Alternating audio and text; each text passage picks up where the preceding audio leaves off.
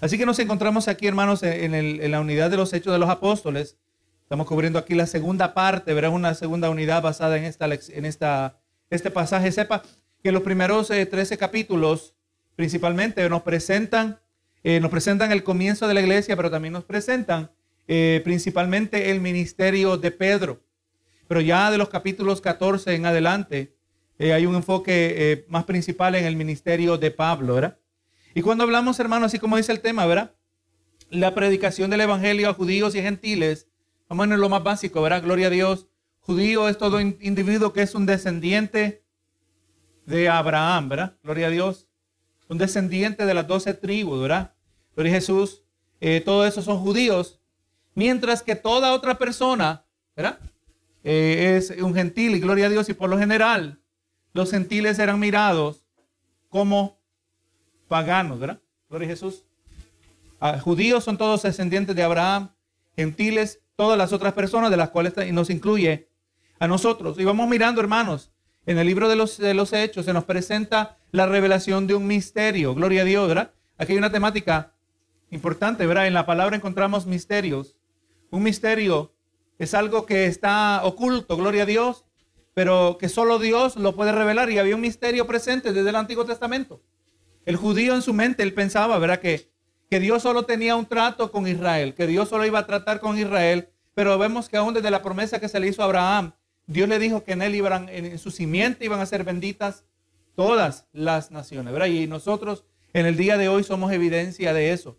En, el libro de, de, Hechos encontramos el, el misterio, gloria a Dios, se nos trae no el misterio de, bueno, la iglesia en sí también era un misterio, Gloria a Dios, ellos nunca, el judío nunca pensaba, ¿verdad? Que iba a venir un grupo independiente. Aleluya, de lo que era ser judío, pero más bien el nacimiento de la iglesia. Y aún dentro de la iglesia, eh, los mismos apóstoles todavía venían con una mentalidad que ahora la iglesia iba a ser exclusivamente compuesta de judíos, pero ellos también se dieron cuenta que esta incluía, incluía a gentiles, ¿verdad? Y es exactamente ese el enfoque del, del apóstol Pablo, ¿verdad? Eventualmente Pedro fue exclusivamente el apóstol a los judíos y Pablo Dios lo envió para ser el apóstol a los gentiles. Dice aquí la, introducción, Jesús, eh, Jesús encomendó a sus seguidores la misión de alcanzar a todo ser humano con el mensaje del sacrificio, con el mensaje de su sacrificio y después de ascender al cielo, continuó guiando a su pueblo en esta gran misión que les había delegado. Y eh, Pablo y Bernabé fueron llamados a salir de Antioquía y emprender a un viaje misionero para llevar el mensaje de Cristo a otros lugares. La iglesia y la iglesia fue llamada a enviarlos al ministerio. Luego ya miramos, ¿verdad? Ya entendemos lo que es judíos. Ahora hablamos, gloria a Dios, del evangelio. Estamos hablando, gloria a Dios, y lo vamos a reducir a lo más simple. El evangelio es el anuncio de la muerte y resurrección, ¿verdad? Resurrección de Cristo. Obviamente, no se le diciendo Cristo murió y resucitó. No hay que explicar por qué. Amén. Pero si se trata de eso, ¿verdad? El, Evangelio se, resume en la muerte y resurrección de, de Jesucristo. Y vemos, hermano, que del momento que cada uno de nosotros recibimos el Evangelio, nosotros ahora tenemos una misión. Amén.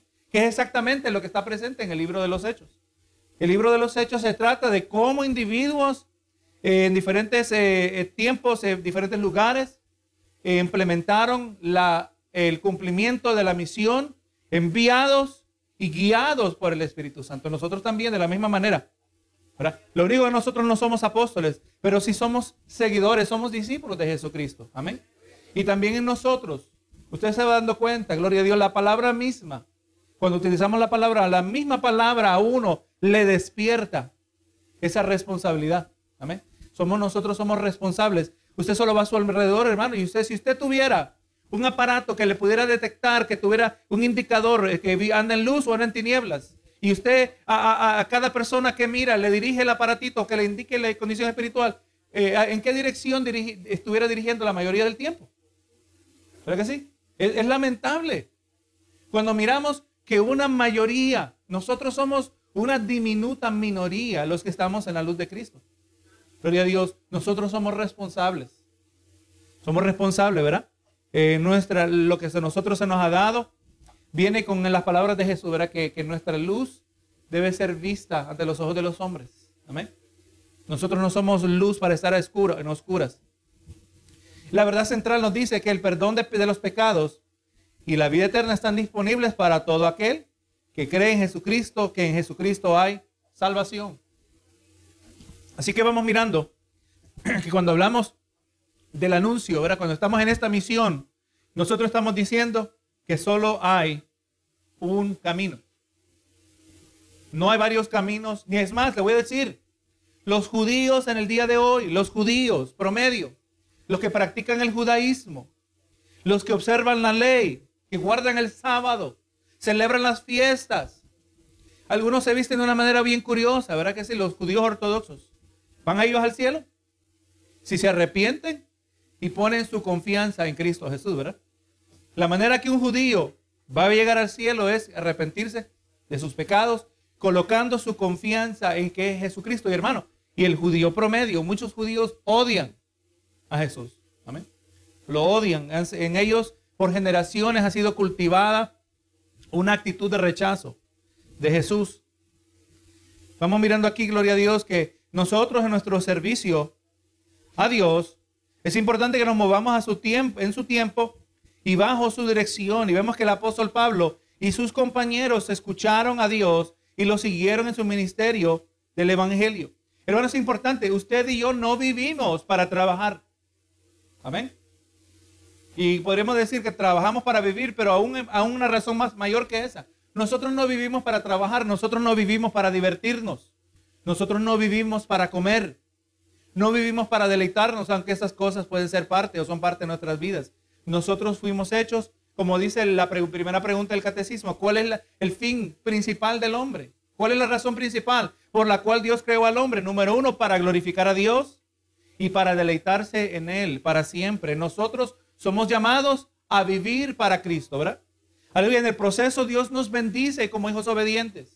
En el proceso Dios nos bendice y nos prospera eh, eh, mostrando su carácter generoso sobre nosotros. Pero el trabajo, yo, yo no vivo para comprar carro, yo no vivo para comprar casa o para tener lo mejor. Todo eso puede, se puede obtener en el proceso. Mientras nosotros estamos haciendo la voluntad de Dios. Yo no vivo para estudiar. Yo no vivo para prepararme. Todo eso tiene que encajar dentro de la misión. Amén. Pónganse a pensar. Cuando uno agarra un trabajo, ¿este trabajo me va a impedir ir a la iglesia? O sea, aún el trabajo tiene que encajar con la misión, ¿verdad? Si me voy a mudar, me voy a mudar muy largo de la iglesia. Aún a donde yo vivo, tiene que ver con la misión, ¿verdad? Y recuerde que cuando venimos a la iglesia, obviamente la iglesia no es la misión. La iglesia es donde somos preparados para la misión. Recuerde Efesios. Efesios 4 habla, ¿verdad? De una jerarquía Gloria a Dios, donde Dios nos ha dado, eh, en particular dice Efesios 4:12, que Dios nos dio en particular al final de la lista, eh, eh, nos dio apóstoles, profetas, pastores y maestros, evangelistas, pastores y maestros, para preparar a los santos para la obra del ministerio. La obra del ministerio es la misión. Y entre más usted esté capacitado, vamos a mirando, hermano, entre más, si recuerda el estudio que dimos en, en cuanto a lo que significa ser bautizado con el Espíritu Santo, ¿verdad? Recuerda que el creyente es bautizado con el Espíritu Santo, colocado, eh, que significa ser colocado dentro del cuerpo de Cristo. Eso ocurre cuando nacimos de nuevo. Pero de ahí también el creyente se le está el mandamiento que debemos ser llenos del Espíritu Santo. Y ser lleno tiene una directa relación a su conocimiento de la palabra del Señor. En un pasaje Pablo dice, sed llenos del Espíritu y nos dice lo que va a ocurrir. En otro pasaje Pablo nos dice, que la palabra de Cristo mora en abundancia en vosotros. Y de ahí nos dicen los mismos resultados de hacer eso. O sea, ser lleno del Espíritu es ser lleno de su palabra. Vivir, entender su palabra y entre más nosotros somos capacitados, más llenos del Espíritu, mejor vamos a ejecutar la misión. Mejor evangelista se va a volver. Usted entre más conozca la palabra, mejor va a poder evangelizar a sus hijos. Va a poder evangelizar a su familiar. Usted va a ver que usted tiene sustancia. Usted no va a venir. ¿Y por qué no funciona esto que le estoy hablando? Si es bonito seguir a Cristo, el que no conoce mucho de la palabra, no, no, entiende muchas cosas, no entiende la naturaleza pecaminosa que está dentro de cada uno de nosotros. Necesitamos ser capacitados y lo seremos por toda una vida.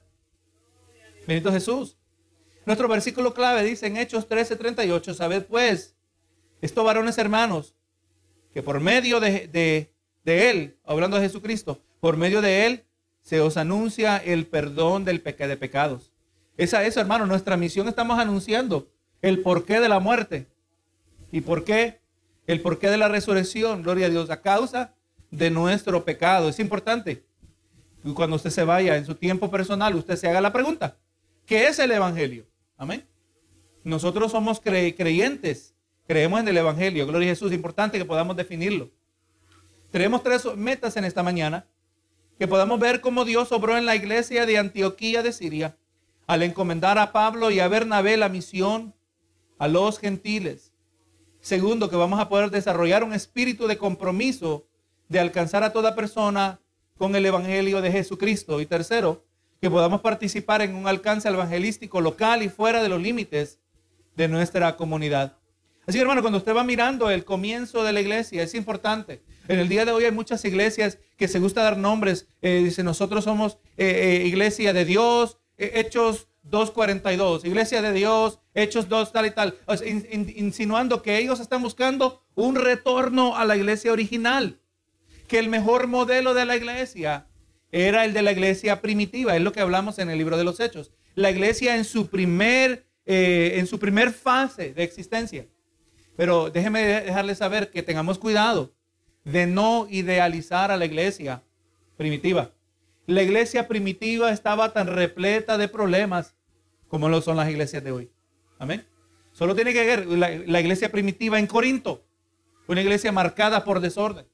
Mire la iglesia en Galacia, grandes problemas. Pablo, eran tan grandes los problemas en Galacia que Pablo decía, me pregunto que si en vano les prediqué el Evangelio. La iglesia en los hechos, hermanos. Hermano, había toda clase de personas. El mismo Pablo fue abandonado.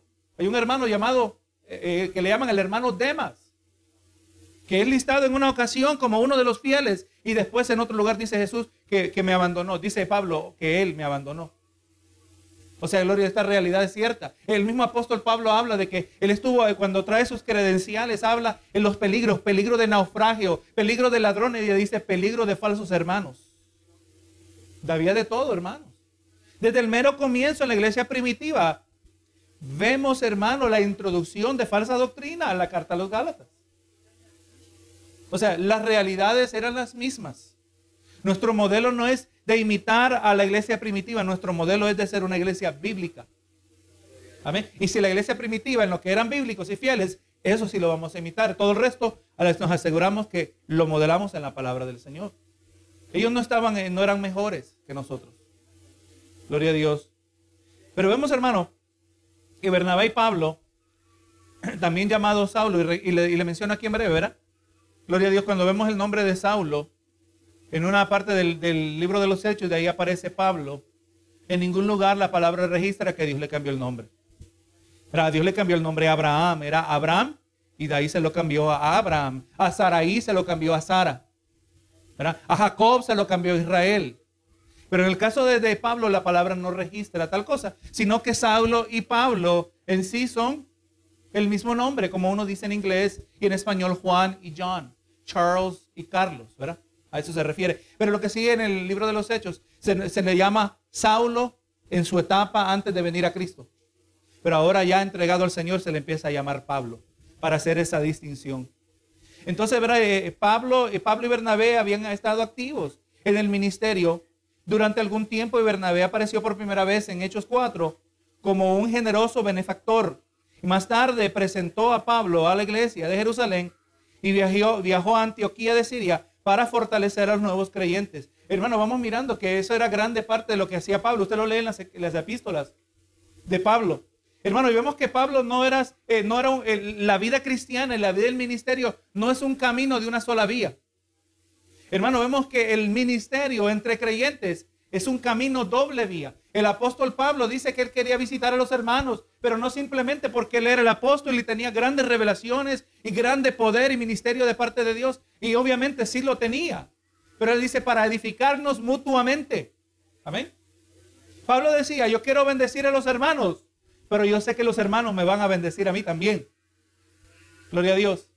Yo quiero bendecir a los hermanos, quiero ministrarles a ellos, pero yo sé que también ellos me van a ministrar a mí. Esa es la realidad de la iglesia, hermanos. Ninguno es más importante que el otro. Y eso sigue siendo cierto, sigue siendo cierto en el día de hoy. Gloria a Dios. Cuando usted da testimonio, yo sé que invertimos mucho tiempo aquí al frente ministrando la palabra del Señor, pero usted no es el único que, yo no soy el único que ministra. Cada vez que usted testifica, cada vez que usted sigue con fidelidad, usted está diciendo algo y eso también me ministra a mí. Cuando yo veo las gracias del Señor aplicadas en su vida y usted siendo fortalecido y afirmado, y cuando usted testifica de la fidelidad de Dios, cuando usted ha sido obediente a, la palabra de Dios, eso a mí me edifica también. Nuestro trabajo no es en vano. Y, personas fieles como ustedes, a mí me conviene que estén orando por mí también. Yo no voy a ir a buscar a gente medio medias. eso a mí no me trae nada de tranquilidad. Cuando un incrédulo se da cuenta de un problema, vamos a estar orando por ti. Eso no vale nada para mí, hermano. Que un incrédulo esté orando por mí. Ahora, lo que sí vale mucho para mí es que mis hermanos estén orando por mí. Porque es la realidad. Aquí Cristo es la cabeza. Todos nosotros somos miembros del cuerpo de Cristo. Y Pablo, gloria a Dios, iba para fortalecer, pero también para ser fortalecido. Usted lee las cartas de Pablo, hermano Pablo, cómo habla. Dice que cuando le escribe a los hermanos en Tesalónica y él estaba preocupado porque tuvo que huir por su vida y, no, y no estaba tranquilo y tenía que saber qué pasó con los hermanos que estaban bajo persecución y mandó a Timoteo. Y Pablo dice cómo fue animado cuando Timoteo le, le trajo testimonio de que los hermanos no solo habían aguantado, no habían, se habían permanecido, pero más bien habían crecido en medio de las tribulaciones. Pablo dice cómo él se animaba. Porque es la realidad del cuerpo de Cristo. Todos somos necesarios. Vemos, hermano, que Pablo eh, experimentó una dramática conversión de ser perseguidor de los cristianos y se convirtió en portavoz de Cristo. Usted sabe que cuando Pablo ahora creyente quería acercarse a los hermanos, no se ellos no se querían acercar a él, porque él tenía una malísima reputación. No, no, él dice que es cristiano, pero esto es una trampa. Fue introducido por Bernabé, Bernabé, gramos gracias por hombres como Bernabé, que se arriesgó, pero con una confianza puesta en Dios. Y vemos, hermano, que ahora luego testificó y debatió por él y a pesar del peligro de la persecución. Y ahora Bernabé y Pablo juntos en Antioquía reconocerían el llamado de Dios para extender el mensaje del perdón de Cristo, tanto a judíos como a gentiles. Vámonos, hermanos, a Hechos capítulo 13. Sí, por también, les recuerdo siempre cuando encontramos en pasajes, en secciones de la palabra que están compuestas de muchos narrativos, ¿verdad? Porque en sí el libro de los hechos es un, narrativo, aleluya, de, eventos históricos que acontecieron. Amén. Eh, cuando leemos nosotros narrativos, nosotros debemos entender que son pasajes. ¿Qué clase de pasajes son? Descriptivos. Amén. Recuerde, ¿qué es lo que hace un pasaje descriptivo? Describe. Amén. Está fácil. Ahí está en la palabra describe lo que aconteció. Y si describe, no prescribe. Amén. Importante. El hecho que los hermanos en el libro de los hechos y se nos dice lo que ellos hicieron, no quiere decir que nosotros tenemos que hacer lo mismo. Un pasaje descriptivo no necesariamente es un mandamiento. Amén. Y usted ya está de acuerdo, porque si no, entonces usted va a tener que dar todo lo que tiene y, y para que lo demos a los pobres. O va a tener todo lo que tiene y darlo repartirlo a toda la iglesia. Así que por fuerza usted está de acuerdo conmigo. Amén. Entendemos que lo que hicieron en el libro de los hechos son descriptivos, pero no quiere decir que automáticamente lo vamos a descartar. Pero en muchos casos, especialmente cuando la palabra guarda silencio cerca de ciertos asuntos, los narrativos nos describen y nos pueden presentar un ejemplo que podemos seguir, no que debemos seguir. Amén. O sea, ¿qué hicieron la iglesia primitiva? ¿Cómo lo hizo? Vamos a ver si, si no hay otro lugar en la palabra que trae un ejemplo, pues nosotros vamos a, ver si vale la pena, si podemos tomar el ejemplo que ellos siguieron. Gloria a Dios. Pero es importante, no podemos hacer doctrina de pasajes descriptivos. Amén. Gloria a Dios. Aunque sí podemos eh, recibir un ejemplo. Hechos 13, capítulo, capítulo 13, verso 1. Dice, había entonces en la iglesia que estaba en Antioquía, profetas y maestros. Bernabé, Hechos 13. Bernabé, Simón, el que se llamaba, el que se llamaba Niger, Lucio de Sirene, Manaén, el que se había criado junto con Herodes el tetrarca y Saulo. Y ministrando estos al Señor. Todos nosotros ministramos al Señor, todos nosotros servimos al Señor. Ministrando estos al Señor allí ayunando, dijo el Espíritu Santo, apartadme a Bernabé y a Saulo para la obra a, a que los he llamado. También otro asunto que queremos mencionar aquí es que tenemos que entender que la etapa del fundamento de la iglesia es una etapa única. Amén. Por ejemplo, este edificio no se pusieron las paredes primero. Se tuvo que poner el fundamento. Amén. Y cuando el fundamento se puso, ya el fundamento no se vuelve a poner. ¿Verdad que sí? Se ponen las paredes. No estamos siguiendo poniendo fundamento. Porque no se puede poner nada a menos que el fundamento esté puesto. Entendamos que en el libro de los Hechos, la palabra nos dice que se estableció el fundamento de los apóstoles y los profetas. Amén. Vamos mirando que ese fundamento que habían brindado los, los profetas en el Antiguo Testamento, ahora llega a su cumplimiento con la, la, obra y el ministerio de los apóstoles. Y por lo tanto, en los eventos que eran necesarios durante el tiempo del fundamento, es ya establecido el fundamento, no se requiere que tienen que continuar en la misma manera. ¿Entiende? Le voy a decir por qué le mencionan esto. La iglesia pentecostal cree que nosotros debemos seguir imitándose al 100% lo que dice en el libro de los Hechos, con la misma magnitud y escala de milagros. Y honestamente yo no estoy en contra de eso. Pero ¿qué es lo que respalda la Biblia? Es más, yo le digo, yo, yo digo, Señor, pero es que nosotros aquí nunca hemos visto esas cosas. Le he preguntado a otros, a otros pastores que creen la misma creencia, ahora que antes que la creencia que teníamos antes. Pero, hermanos, ¿ustedes han visto la misma escala de milagros como en el libro de los Hechos? Tampoco no. Y la, y la, y la mentalidad es que, es que si buscamos más de Dios, Dios lo va a hacer. Si oramos más, Dios lo va a hacer. Pero hasta el día de hoy yo no he encontrado a nadie. ¿Por qué? Porque hay un malentendido, ¿verdad? Era el tiempo del fundamento, no que no creemos en los milagros. Amén. Pero en aquel entonces era para validar la autoridad del mensaje. Gloria del día de hoy. Ahora, donde si yo diría que se, se ve con más frecuencia, son quizás en lugares remotos, donde nunca han visto el Evangelio, ¿verdad? Y obviamente Dios tiene su tiempo y su lugar, pero nosotros, hermanos, porque usted lo puede experimentar, póngase a ayunar y orar a ver cuántos milagros usted produce. Amén, es posible que los resultados varíen, pero no podríamos decir que ese es el modelo. Y esto es importante, porque para que evitemos frustración espiritual. Amén. Para que no, no nos sintamos frustrados. ¿Por qué nos están ocurriendo? Recuerde, un pasaje narrativo y recuerde que era un tiempo de fundamento.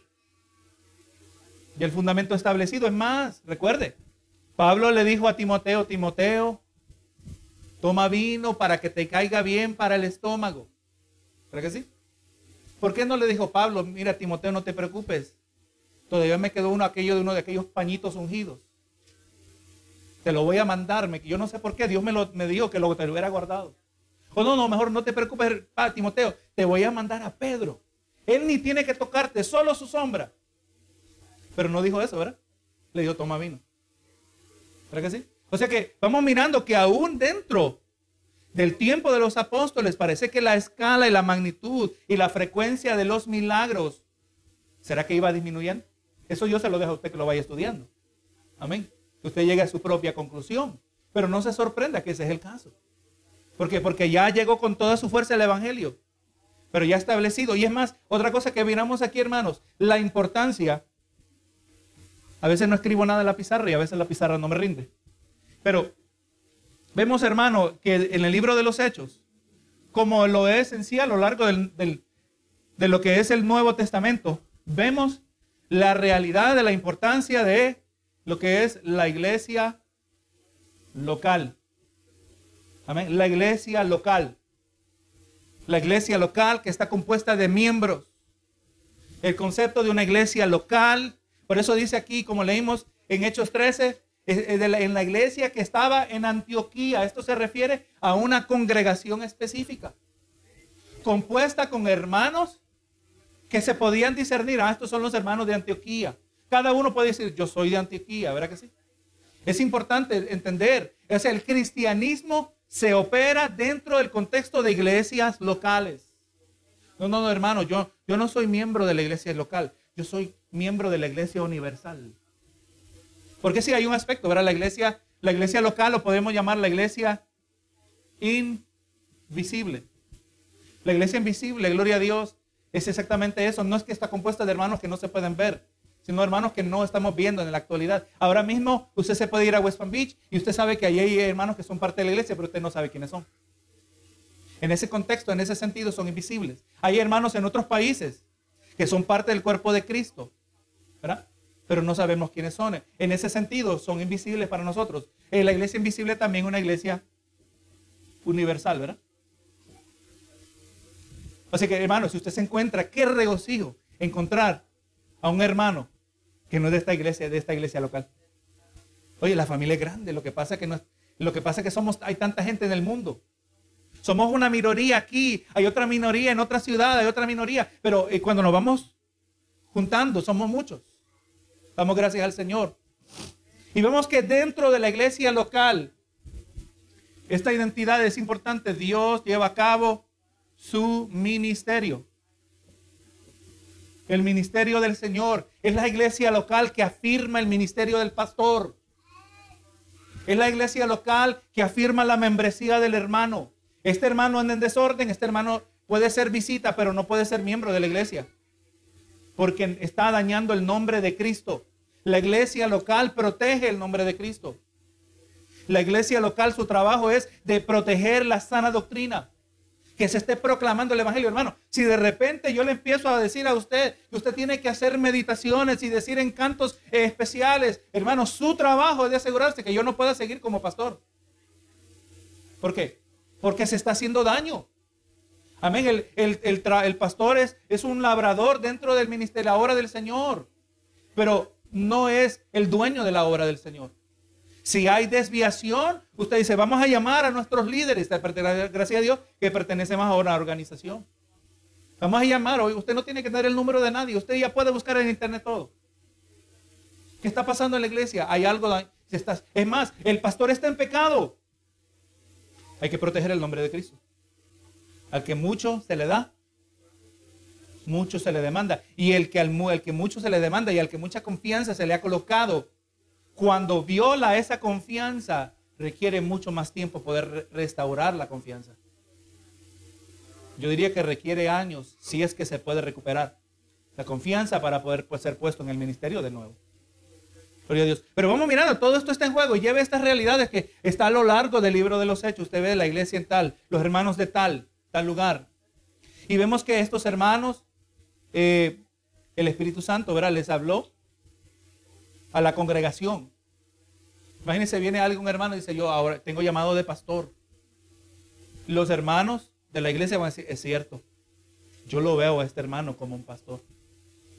Yo lo veo a este hermano que Dios lo está levantando, Dios lo está usando. Entonces la iglesia afirma ese ministerio. O también la iglesia dice, hermano, te amo mucho, pero yo no veo en eso. ¿Qué más? ¿Cuándo has predicado? O cuando predicas yo no te entiendo nada. Hermano, tenemos que hablar la verdad, aunque, en un momento duele. Porque a, cada uno tiene sus ideas, pero no es lo que el Espíritu Santo guía. Gloria a Jesús. Así que hermano, Dios dio dirección específica a su pueblo en Antioquía cuando habían, estaban adorando y ayunando. Y el ayuno generalmente implica abstenerse de comer durante un periodo de tiempo para concentrarse en Dios. Especialmente, hermano, en momentos donde usted descubre que como que la carne está más alborotada de lo normal se está sintiendo tentado, se está sintiendo confrontado, es tiempo de sujetar la carne. Amén.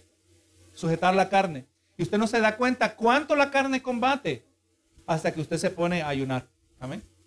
Gloria a Jesús. ¿Cómo es la carne? Para que queremos cultivar una sensibilidad. Queremos ser sensibles. Amén. A, la, a la guía del Señor. Y vemos, hermano, que Dios les dijo que reconocieran y aceptaran su llamado sobre la iglesia, sobre la vida de Bernabé y Saulo. Él ya los había llamado a la siguiente fase de su ministerio y ahora él llamaba a la iglesia para llevarlos del servicio en Antioquía y enviarlos voluntariamente a regiones lejanas con el evangelio de Jesucristo. Y vemos, hermano, que después de más ayuno y oración, ahora ya para el verso 3, la iglesia de Antioquía estaba lista para enviar a Bernabé y a Saulo como apóstoles y estaban siguiendo el ejemplo de Jesús, quien oró toda la noche antes de escoger a doce discípulos para enviarlos como apóstoles. Y los creyentes en Antioquía reconocieron la importancia de buscar la ayuda de Dios en todo sentido cuando se prepararon para enviar a dos hombres en su viaje ministerio. Mire lo que dice aquí en Hechos 13, verso 3. Y entonces, habiendo ayunado y orado, les impusieron las manos y los despidieron. Ellos entonces, enviados por el Espíritu Santo, descendieron a Seleucia y de allí navegaron a Chipre. Y llegados a Salamina, anunciaban la palabra de Dios en la sinagoga de los judíos y tenían también a Juan de ayudante. Hermano, algo que sí es cierto y aunque aparece eh, en estos narrativos del libro de los hechos, pero sigue siendo una realidad. Ser hijo de Dios significa ser guiado por su espíritu. Amén. Ser hijo de Dios es sinónimo, es lo mismo. Es inseparable. No son dos realidades mutuamente exclusivas, que la una puede excluir, existir sin la otra. Si usted es un hijo de Dios, usted va a ser guiado por el Espíritu de Dios. Y si no es guiado por el Espíritu de Dios, no es hijo de Dios. Y estamos hablando en un sentido general de su vida. Porque indudablemente, aún siendo hijo de Dios, muchas veces metemos la pata, pero bien metida. Todo nos ha tocado o nos va a tocar. O nos va a tocar otra vez. Donde tomamos decisiones de acuerdo a la lógica. Recuerde, y hay algo que he entendido, el hecho que algo en sí no sea malo, el hecho que algo en sí tiene lógica, el hecho que algo que en sí vamos a hacer podría agradar a Dios, no automáticamente quiere decir que es la voluntad de Dios. ¿Cuál es el ejemplo que yo uso siempre para ilustrar esto? Pero el ejemplo de David, cuando quería edificar el templo, ¿verdad? Él tenía buenas intenciones. Quería poner el arca dentro de un, de un templo. Y es más, hizo lo correcto. Es más, hasta consultó con el hombre de Dios. Y, y encontraron los dos que tenía lógica. Pero cuando el profeta Natán le dijo, hazlo, Dios esa misma noche le dijo, dile que no lo haga. O sea, tengamos cuidado, hermano. Por eso necesitamos ser guiados. No podemos utilizar exclusivamente los cinco sentidos, aunque no lo vamos a descartar. Dios nos ha dado inteligencia. Ahora, lo que sí le voy a decir es que cuando en el proceso usted tiene que tomar una decisión y está buscando al Señor, está orando y Dios se queda calladito, utilice lo que Dios sí le ha dado. Utilice su inteligencia. Utilice el discernimiento. Utilice el conocimiento de la palabra, actúe basado en eso y no se preocupe, porque si aún así se va a equivocar, Dios lo va a impedir que, que se equivoque. Amén. Si va a hacer algo que va a ser destructivo, pero si su deseo es agradar al Señor, Dios va a hacer quizás como hizo con Abraham, ¿verdad? No mates a tu hijo. O sea, usted va, si usted quiere hacer la voluntad de Dios, usted va a terminar haciendo la voluntad de Dios. Aun cuando Dios se queda callado. Porque lo frustrante es que nosotros quisiéramos que siempre Dios nos dijera lo que tenemos que hacer. ¿Cómo le hago aquí? Esto fuera. Pero no, el Señor nos ha dado su palabra y también tenemos que examinar nuestros corazones. Pero necesitamos ser guiados por el Espíritu de Dios. Y vamos a ver que en un rumbo general el Espíritu de Dios nos guía. Tú estás en el lugar equivocado. Tú estás en el trabajo equivocado. Muchas veces el Señor nos dice, aquí no tienes que estar. No nos dice dónde debemos estar. Bien podría hacerlo, si, si quiere. Pero lo importante es, voy a hacer caso en esta etapa. Dios no quiere que esté aquí, pues voy a dejar de estar aquí y ya Dios me va a abrir la puerta en otro lugar donde Él quiere. Pero el Señor no nos va todos los pasos. ¿El que nos da? Un día a la vez. Quisiéramos dos días a la vez. Yo digo, honestamente, hermano, no aguantáramos, yo creo. Recuerde que Dios no nos da más. No nos da una prueba más grande de la que podemos nosotros llevar, ¿verdad? Así que nos conviene un día a la vez, aunque quisiéramos más. Y vemos, hermanos, que además del ayuno y la oración, la iglesia impuso las manos sobre Bernabé y Saulo. Y la imposición de manos, eh, la imposición de manos para encomendar a una persona al ministerio se realizaba desde el tiempo de Moisés cuando él comisionó a Josué. Esto aparece en números 27, 22 y 23. Esta práctica también aparece anteriormente en el libro de los Hechos cuando los apóstoles comisionaron a diáconos para atender las necesidades prácticas de las viudas, como aparece en Hechos 6.6. Y le recuerdo, hermano, ahí en Hechos 6.6, uno de los requisitos de estos diáconos, que en sí la palabra diácono significa servidor. Se nos dice que tenían que ser ellos llenos del Espíritu. lleno del Espíritu. Y recuerda, lleno del Espíritu es saturado de, la palabra de Dios. Amén. Y, recuerde que una persona puede ser más llena del Espíritu, pero y de ahí tiene que ser llena del Espíritu una vez más, no porque se vació, sino porque se expande su capacidad. Amén. Entre más usted madura, más lleno puede ser. Y la medida de su llenura ahora es muy diferente a la medida de su llenura tiempo atrás. Pero el mandamiento es constante, ser lleno del Espíritu. Así como usted dice, mira, yo ya aprendí suficiente palabra de Dios, yo ya no tengo que aprender nada más. Yo le digo, hermano, que yo nunca termino. Yo nunca termino, yo sigo aprendiendo. Seguimos aprendiendo juntos. Nunca vamos a terminar. Y estos hermanos vemos que se le, pusieron las manos. Y después de este acto, la iglesia de Antioquía reconoció la autoridad de Cristo. Hizo un mandamiento de ser discípulo de todas las naciones. Cristo mismo había escogido a Bernabé y a Saulo para llevar a cabo su misión a través de, de una eh, eh, su misión de manera específica y la iglesia local hizo eco de su elección enviándolos con su bendición. Así que viene un hermano y dice, hermano, eh, mire, yo tengo llamado de evangelista. Y yo siento que Dios me está llamando, casi siempre lo llama África. Dios me está llamando a África. Va a ir a África, ¿está bien? Hermano, pero tú nunca, nunca evangelizas en tu vecindario. ¿Cuántas almas has traído aquí?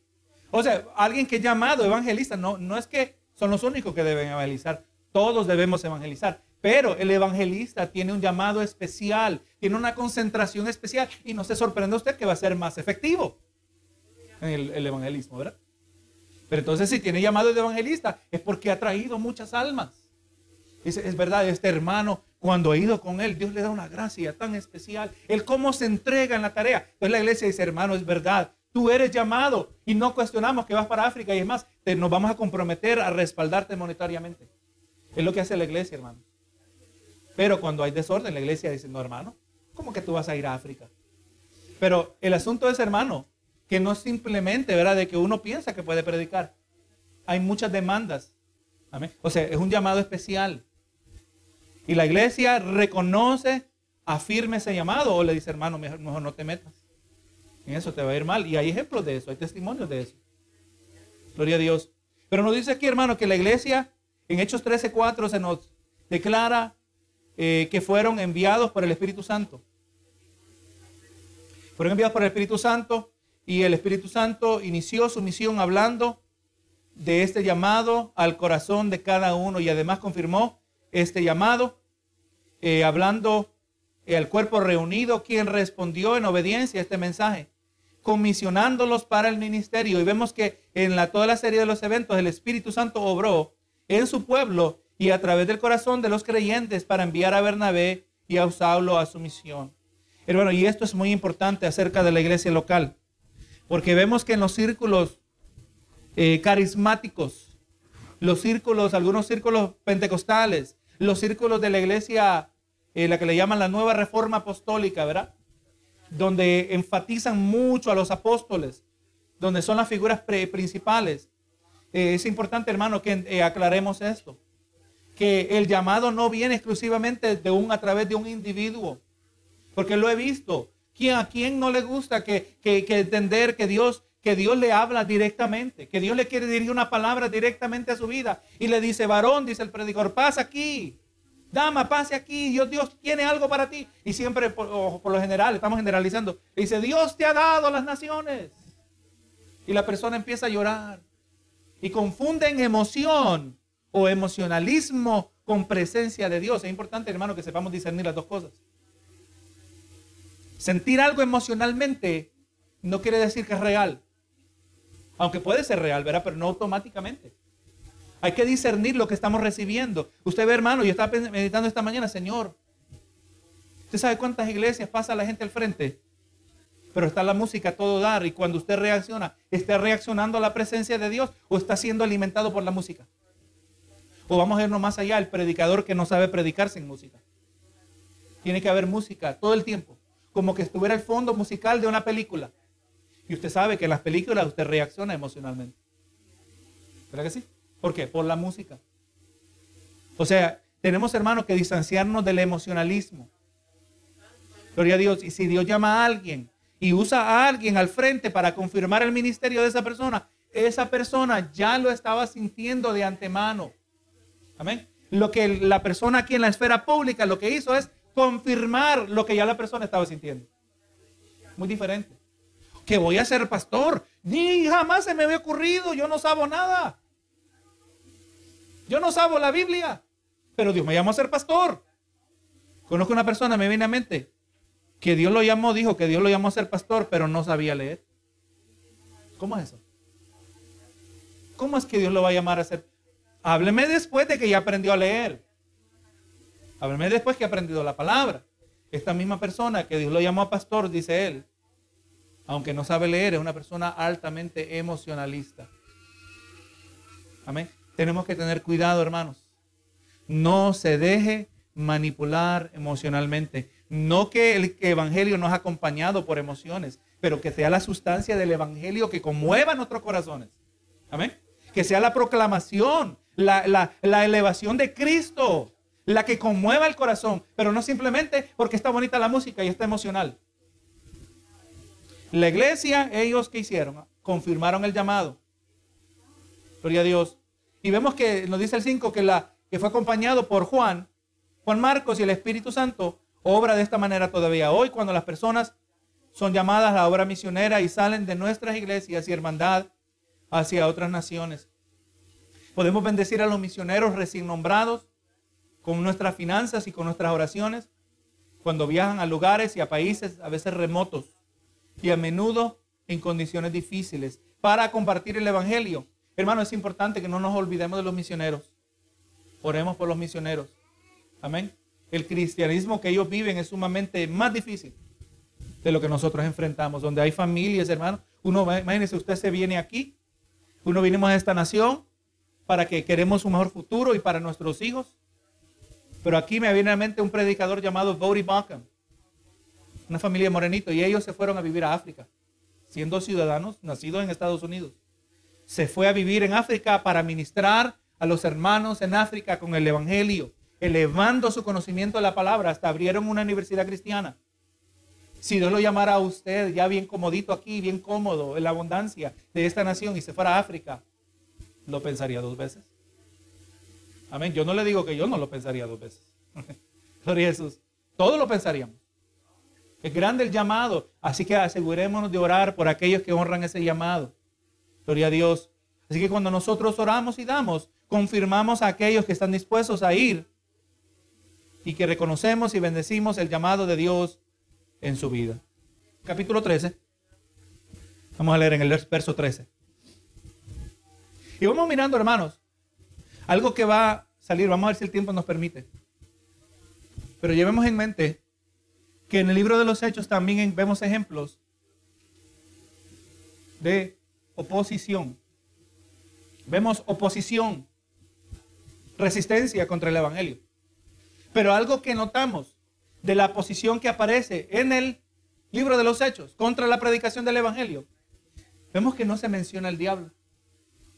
Fíjese en esto. Yo sé que ahora usted, si no lo había visto, cuando usted lea el libro de los Hechos, usted lo va a notar.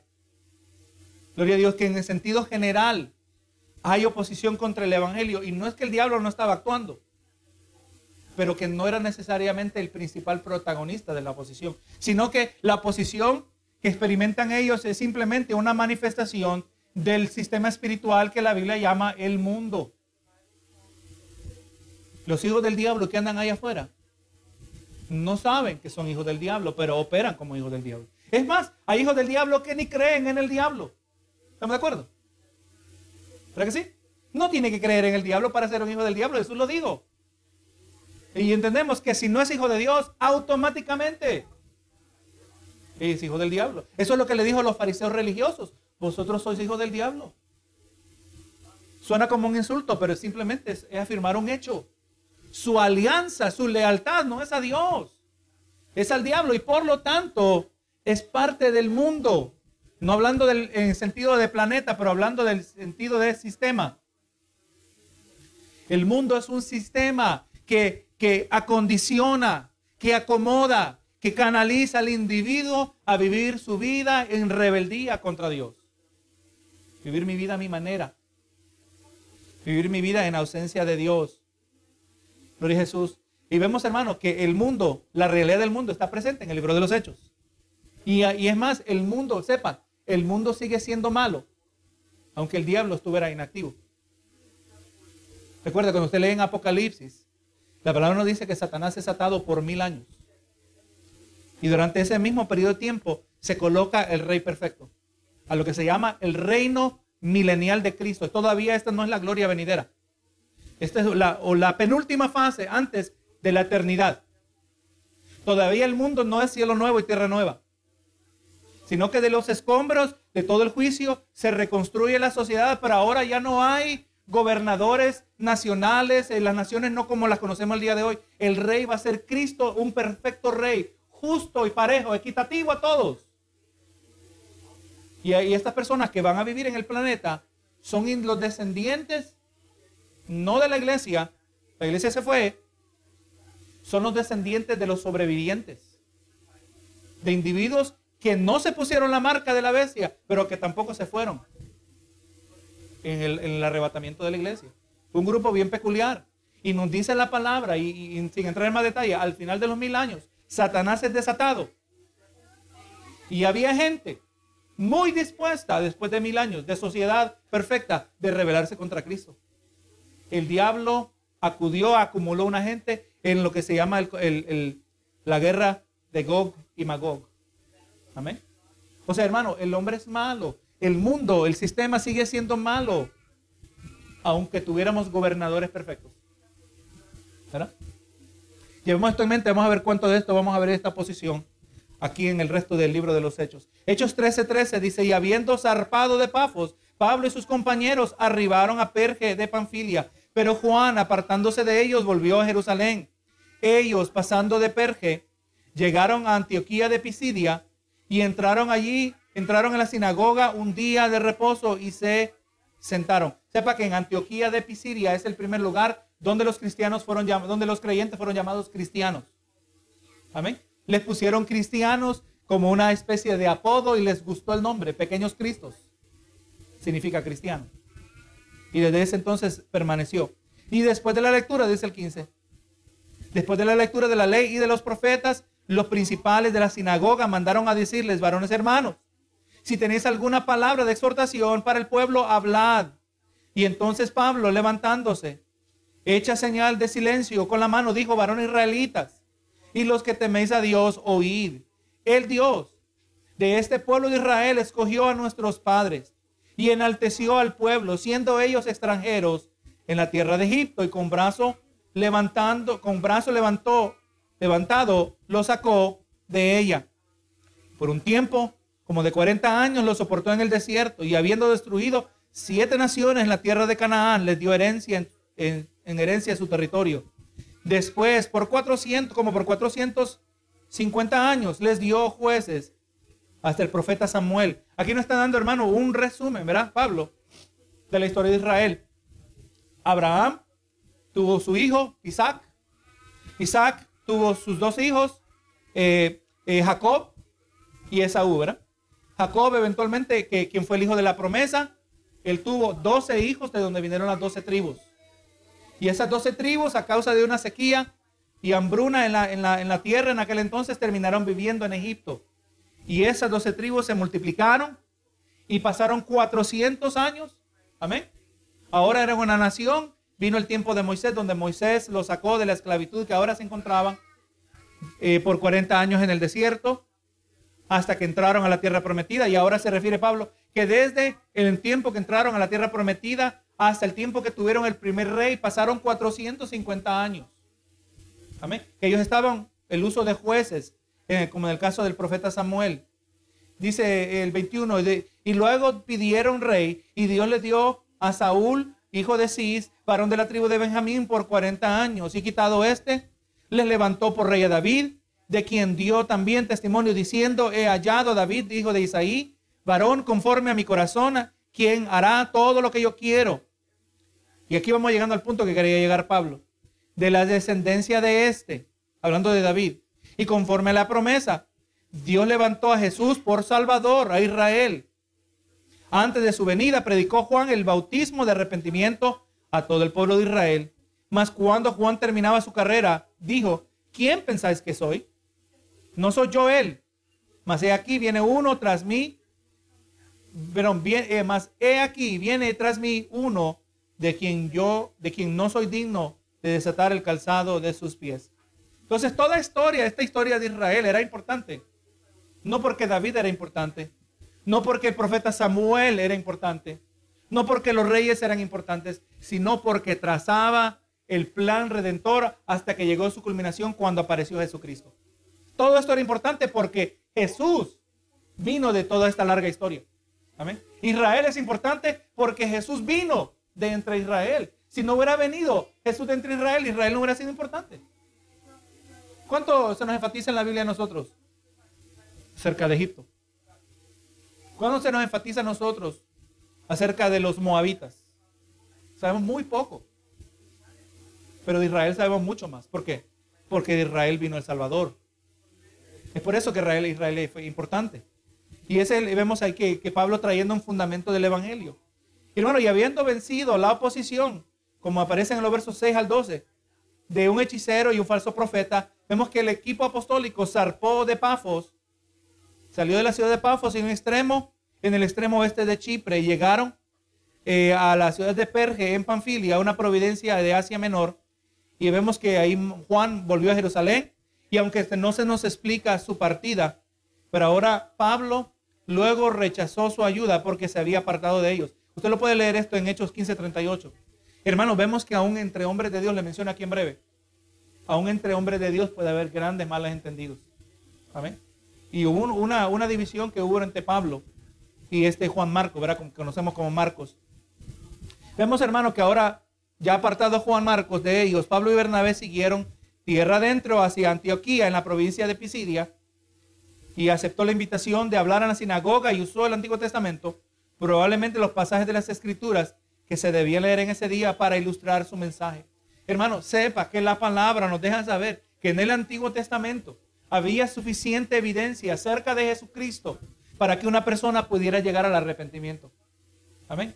Vemos que cuando apareció Juan el Bautista y vino con el mensaje de que arrepentidos, el reino de Dios se ha acercado. Pero Juan no trajo, Juan el Bautista, no trajo una nueva revelación.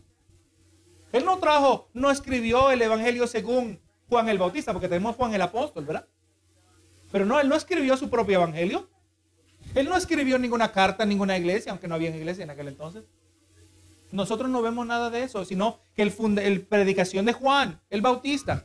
Y recuerde, Juan el Bautista fue profeta del antiguo pacto. Recuerde eso, él no fue profeta del nuevo pacto. El nuevo pacto comenzó con qué? La muerte y la resurrección de Cristo. Ahí comenzó el nuevo pacto. Juan fue profeta y el mayor de todos los profetas del antiguo pacto, ¿verdad? Y del antiguo testamento. Pero Juan no trajo nada nuevo. Él trajo un mensaje y el enfoque era el Antiguo Testamento y era un mensaje de arrepentimiento. Y vamos mirando, hermano, que en el tiempo de los apóstoles, cuando Pablo entraba en la sinagoga, que siempre que visitaba una ciudad, era, él iba a las sinagogas. Eran los lugares sagrados donde se reunían los judíos. Porque la palabra claramente, Jesús lo dijo, que el evangelio primero iba a, a Israel. El evangelio primero era para las ovejas de Israel. Y exactamente es lo que hizo él. Vemos que él leyó, comenzando con el Éxodo, les trajo un resumen de todo esto. Le mostró cómo después de haber sido gobernado por jueces, Israel pidió rey. Hermano, y aquí hago un, pequeño paréntesis y ya vamos a estar terminando aquí pronto. Pero vemos, hermano, que Israel fue gobernado directamente por Dios. Lo que, la palabra, lo que los teólogos le llaman una teocracia. Amén, una teocracia. Una teocracia donde Dios era la máxima autoridad, era la fuente de las leyes. Pero Israel siendo una nación, y Dios eh, eh, ejecutaba su ley o se reforzaban sus mandamientos o implementaba su voluntad a través de jueces. Pero no jueces simplemente en el sentido que se sentaban en una corte, no, no jueces en el sentido que eran individuos activos que, que actuaban, que físicamente protegían, defendían. Eh, si quiere ver el ejemplo perfecto, el ideal, mire al profeta Samuel. Él era el vocero de Dios No solo era juez, pero era, y más, fue el último de los jueces. Pero era vocero de Dios. Amén.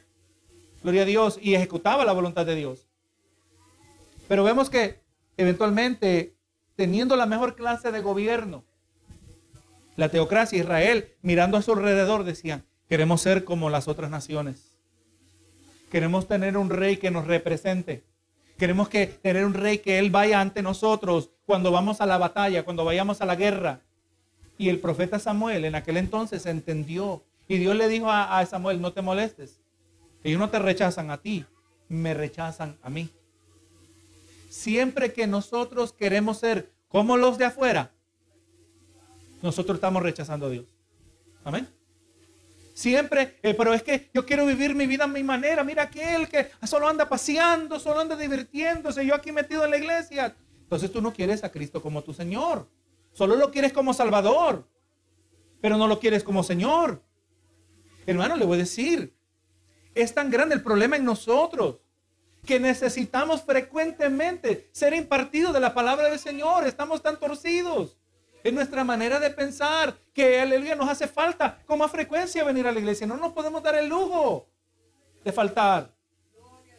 Entendemos, hay excepciones, todo tiene su tiempo, pero el patrón general es si la iglesia está adorando, aquí yo debo estar, aquí debo querer estar. La palabra nos corrige. ¿Cuántas veces la palabra nos corrige a todos nosotros? Aleluya. Pero nosotros no podemos estar mirando al mundo. Me gustaba lo que decía un pastor, hermano. Hermanas decían ustedes que no, no pasen mirando las revistas. No pasen mirando Cosmopolitan, no pasen mirando las revistas que les dicen y les muestran el mundo y despertar en ustedes el deseo de algo que no deberíamos desear. Es verdad, hermano, recuerde, el mundo. ¿Qué es lo que promueven las revistas? Ellos no promueven corazones sensibles a, la voluntad de Dios. Ellos le presentan un mundo, un ideal que es contrario a la voluntad de Dios, ¿verdad que sí? Y eso sin hablar de la agenda hoy. La gente que mira esto está absorbiendo. Si usted no tiene con qué resistir, hablando de la palabra del Señor, usted va a absorber automáticamente sin darse cuenta. No, hermanos, no vamos a cometer el, problema, el error de Israel. No queremos ser como las otras naciones. No, Jesús, se eh, perdón, Dios Jehová se lo dijo al pueblo de Israel, ustedes van a ser pueblo peculiar. Los raros, nosotros somos los raros, hermanos. La gente a ver como raro, qué raro tú eres. No entienden, el mundo están tan condicionados. Nosotros tenemos un gozo sano para la gloria de Dios para la gloria de Dios. Podemos salir, qué bonito el tiempo que pasamos y no nos avergonzamos porque lo hicimos para la gloria de Dios. Porque no queremos ser como el mundo y ahora nosotros somos los peculiares. Somos raros. ¿Tú no crees esto? Amén. Y exactamente fue el error de la nación de Israel. Vemos que Pedro, eh, Pablo, después de referirse a David, inmediatamente ahora habló del descendiente de, de David. La promesa que se le hizo a David, ¿verdad? A David se le dijo que un descendiente tuyo será sentado en el trono por toda la eternidad. Hablando de Jesucristo. Gloria a Dios. Hablando, ¿verdad? Que en David fue el precursor de Jesús. Vemos, hermano, que también Pablo hizo una poderosa declaración, como aparece en Hechos 13:26, cuando se dirigió a los judíos y a gentiles como objeto de la salvación de Dios y más tarde Pablo escribiría extensamente acerca de cómo la salvación de Dios se extendió a los gentiles, llevándolos a su familia del pacto. Esto aparece en Efesios 2.11 al 13. Usted lo puede leer en su tiempo. Ahora leemos aquí, hermanos, versos 26, Hechos 13, 26. Dice, y él se le, y él se apareció durante muchos días a los que habían subido juntamente con él de Galilea a Jerusalén, hablando de la resurrección los cuales ahora son sus testigos ante el pueblo. Y nosotros también os anunciamos el Evangelio de aquella promesa hecha a nuestros padres, la cual Dios ha cumplido a los hijos de ellos y a nosotros, resucitando a Jesús, como está escrito también en el Salmo segundo, mi hijo eres tú, yo te he engendrado hoy. Usted sabe, hermano, que el salmista David, cuando escribió el Salmo 2, él no se daba cuenta, o por lo menos no tenemos razón para pensar que él se daba cuenta que sus palabras que él estaba escribiendo bajo la inspiración del Espíritu Santo iban a estar señalando a Jesucristo. Por lo menos no sabemos, ¿verdad? Él, no tenemos comentarios. Pero él escribió esto, el mismo Pablo hace referencia. Recuerden, la palabra interpreta la palabra. Leyendo este pasaje en Hechos, nos deja ver cómo nosotros debemos leer el Salmo número 2. O en general, cómo podemos ver los salmos. Porque son inspirados de Dios. Dice el 35. Por eso dice también en otro salmo, no permitirás que tu santo vea corrupción. Hay muchos salmos en lo que es el conjunto del libro de los salmos que se consideran mesiánicos. Amén que hablan, señalan a Jesús. Dice, porque a la verdad David, habiendo servido a su propia generación según la voluntad de Dios, durmió y fue reunido con sus padres y vio corrupción. O sea, el cuerpo de él vio su completa descomposición. Pero Jesús no se descompuso su cuerpo, ¿verdad? ¿Por qué? Porque resucitó. Aquí está diciendo Pablo, aunque eh, David dijo, no permitirás que tu santo vea corrupción. Indudablemente eso no le aplicaba a él porque él sí vio corrupción. Él sí se murió y quedó muerto. Dice 38, ¿sabes pues esto, varones hermanos? Que por medio de él se os anuncia el perdón de pecados. Es el, mensaje del Evangelio, ¿verdad? Cuando hablamos de la muerte, ya lo borré, pero la muerte y resurrección de Jesucristo, estamos hablando es porque Jesús ofrece el perdón de nuestros pecados. Y 39, y que todo aquello que de que por la ley Moisés no pudiste ser justificados en él, es justificado todo aquel que cree. Mirad pues, que no venga sobre vosotros lo que está dicho en los profetas. Mirad, oh menospreciadores, y asombraos, y desapareced, porque yo hago una obra en vuestros días, obra que no creeréis si alguien os la contare. Entonces vamos mirando, hermanos, que es el mensaje. nosotros presentamos el mensaje del Evangelio. ¿Qué más quiere aprender cómo evangelizar? Mire cómo Pablo evangelizaba. Ahí vemos un ejemplo de cómo dirigirnos, de cómo conectar el mensaje de Pablo para evangelizar a un judíos en la sinagoga. No era lo mismo cuando él estaba a los gentiles en Atenas. ¿Recuerden Atenas? Que Pablo habló al Dios no conocido. ¿Pero que sí? Estaba hablando a una sociedad pluralista, pagana, adoraba a muchos dioses y él no les presentó el Evangelio de la misma manera. O sea, la sabiduría de Dios nos ayuda a nosotros a presentar el Evangelio y enfocar, enfatizar y comenzar de un punto de partida no necesariamente el mismo dependiendo de la persona. Gloria a Jesús. Y vemos, hermano, que para mayor cumplimiento de las profecías, Dios resucitó a Jesús de los muertos. Y este fue atestiguado por mucho, este hecho fue atestiguado por muchas personas, los doce discípulos. Y en Primera de Corintios se nos dice, en Primera de Corintios 15:3, se nos dice que hubo una ocasión donde hubieron 500 500 testigos del Cristo resucitado. Hermano, esa es una razón por la cual muchos vinieron al Evangelio. Porque este no fue un evento secreto, donde sus seguidores que ya creían en Él vieron al Cristo resucitado y ahora estaban dispuestos a morir por Él. Porque lo vieron con sus propios ojos. Es más, lo que dice el apóstol Juan en primera de Juan. Dice, lo que hemos visto. Eso es lo que testificamos. Gloria Jesús. Vemos, hermano, que aquí Jesucristo era por medio de su muerte, su resurrección, hizo posible el perdón de los pecados y vemos que la audiencia en la sinagoga debería haber estado preparada para estas buenas nuevas, ya que tenían el conocimiento de la ley de Moisés y los profetas y el libro de los salmos. ¿Qué hacía la ley? La ley exponía el pecado humano. Los salmos y los profetas señalaban hacia aquel que liberaría del pecado, liberaría del castigo del pecado a todos los que creen en el Salvador. Si usted lee, hermano, el resto de este capítulo 13, solo se lo voy a mencionar aquí en breve. Eh, cuando eh, Pablo salía de la sinagoga, gloria a Dios, y habían individuos que se levantaron. Amén.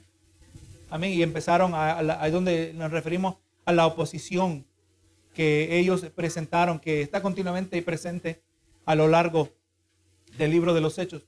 Es también esto, hermano, importante, y con esto terminamos. Cuando usted lee el libro de los Hechos, mire cómo los siervos de Dios, cómo ellos trataban la oposición, cómo ellos confrontaban la oposición. Amén. En el día de hoy, hoy estamos como demasiado suavizados en el evangelio. Es que en el evangelio, porque es que si me tiran la puerta me desanimo, ya no quiero predicar. Nosotros jamás hemos experimentado la oposición que experimentaron los discípulos, los apóstoles. Amén. Arriesgando sus vidas. Literalmente arriesgando sus vidas en peligro. Me ponía a pensar, hermano, la iglesia en aquel entonces una iglesia bajo una iglesia bajo persecución está constantemente eh, bajo un proceso adicional de purificación. Porque si ser cristiano significa arriesgar su vida, no todo mundo va a ser cristiano. ¿Qué cree usted? Y por lo tanto, los hermanos que son parte de esa familia de la fe están más unidos. O sea, hay ciertos contextos donde la persecución es algo bueno. ¿Cree que sí? Ahí no van a haber hermanos a medias. Ahí no van a haber hermanos traicioneros, aunque obviamente hay excepciones. Pero una mayoría de los hermanos se arriesgan porque genuinamente aman al Señor. Aunque es cierto, el trigo va a crecer junto con la cizaña, ¿verdad? Siempre van a haber. Pero en general, hermano, y en muchas maneras, aunque no estemos bajo persecución, pero debemos nosotros tener ese compromiso, número uno, con Cristo. Y segundo, compromiso los unos con los otros.